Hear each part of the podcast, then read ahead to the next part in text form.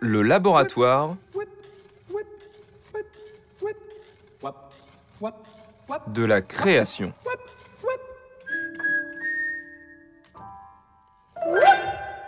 La percussion, éclat multiple. Le XXe siècle, c'est l'explosion des formes, des genres, des instruments. Le XVIIe a inventé les cordes, le XVIIIe le piano et les bois, le XIXe siècle verra la naissance des cuivres. Quant au XXe, il sera percussif ou ne sera pas.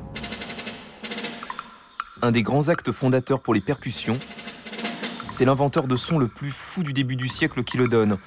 Il est français, puis naturalisé américain. Son nom claque comme une gifle de modernité. C'est Edgar Varèse. Mais à quoi peut-on attribuer cette réticence du public devant toute musique qui n'est pas, qui n'est pas celle d'hier ou d'avant-hier?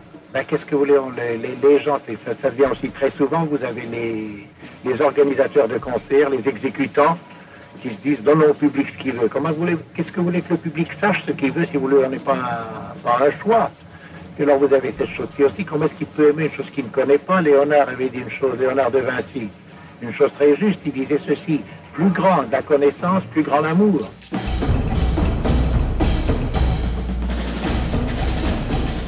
Écrire une œuvre de 6 minutes pour un véritable orchestre de percussion Impossible? Pas pour le grand Edgar.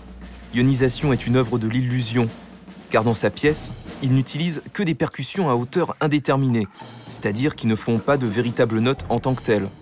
Pourtant, Varese réussit le tour de force d'écrire une véritable petite symphonie de ces bruits tout en contraste. Ça vous dit des petites mélodies d'enclume?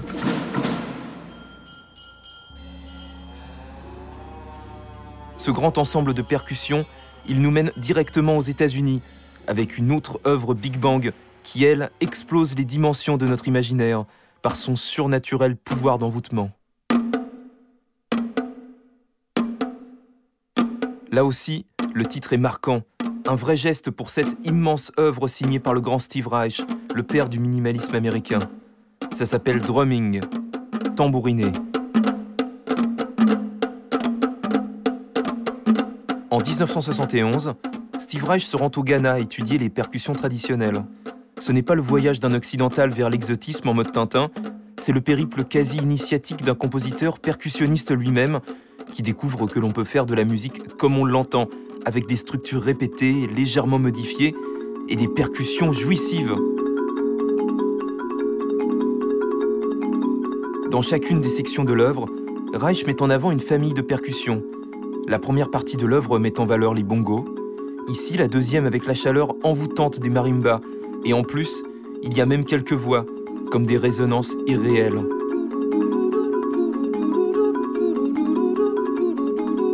Quant à la section 3, elle a des sonorités impalpables en mode Noël avant l'heure, avec ses petits glockenspiel.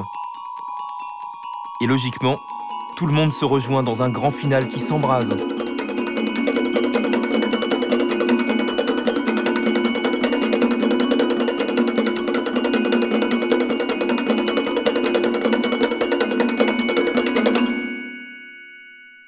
Drumming nous évoquait la musique africaine, mais si l'on repense à d'autres cultures qui utilisent la percussion, on imagine aussi très vite l'Indonésie, Bali et ses gamelans.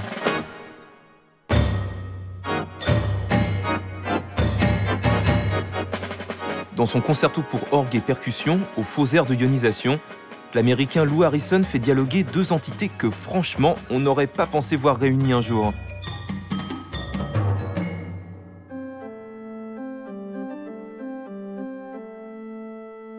Tendez l'oreille. Les petites percussions sont si graciles, si pleines de couleurs. Elles nous font voyager en quelques tintements.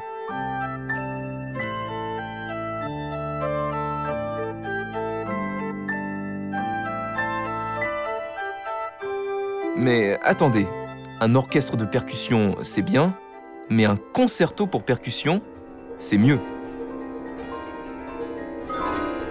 Dans son double concerto pour piano, percussion et ensemble, la coréenne Un Suk-shin imagine un monde fascinant, fantasmagorique et coloré, où le piano préparé et une percussion imposante constituent comme deux éléments d'un même corps, d'une même entité.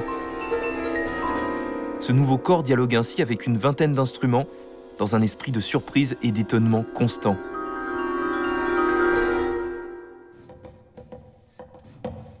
Attendez. Il tape sur quoi là en fait? La musique de table est un genre à part entière. Au XVIIe siècle, c'est la musique que l'on joue au grand dîner. Telemann en a écrit des dizaines et des dizaines par exemple. Le compositeur belge Thierry Demer reprend l'expression au pied de la lettre et demande aux interprètes de jouer à même la table.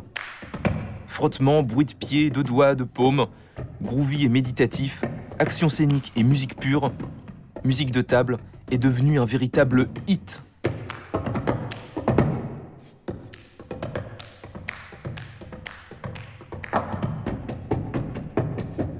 Les sonorités tout en fragilité de ces frottements nous invitent à repenser véritablement la percussion. Ces instruments, ces sonorités inouïes, ne sont pas que véhémence, violence et nuances fortes. Les percussions peuvent être délicates et orchestrales, même dans un petit effectif.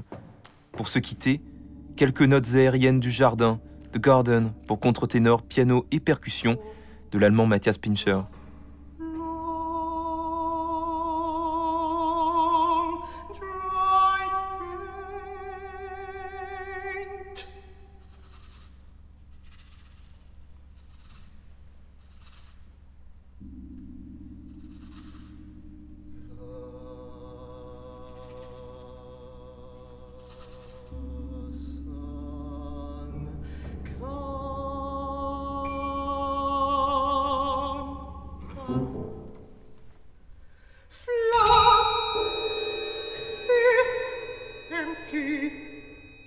The Garden de Matthias Pincher par Yaniv Dor, contre-ténor, et les solistes de l'ensemble intercontemporain.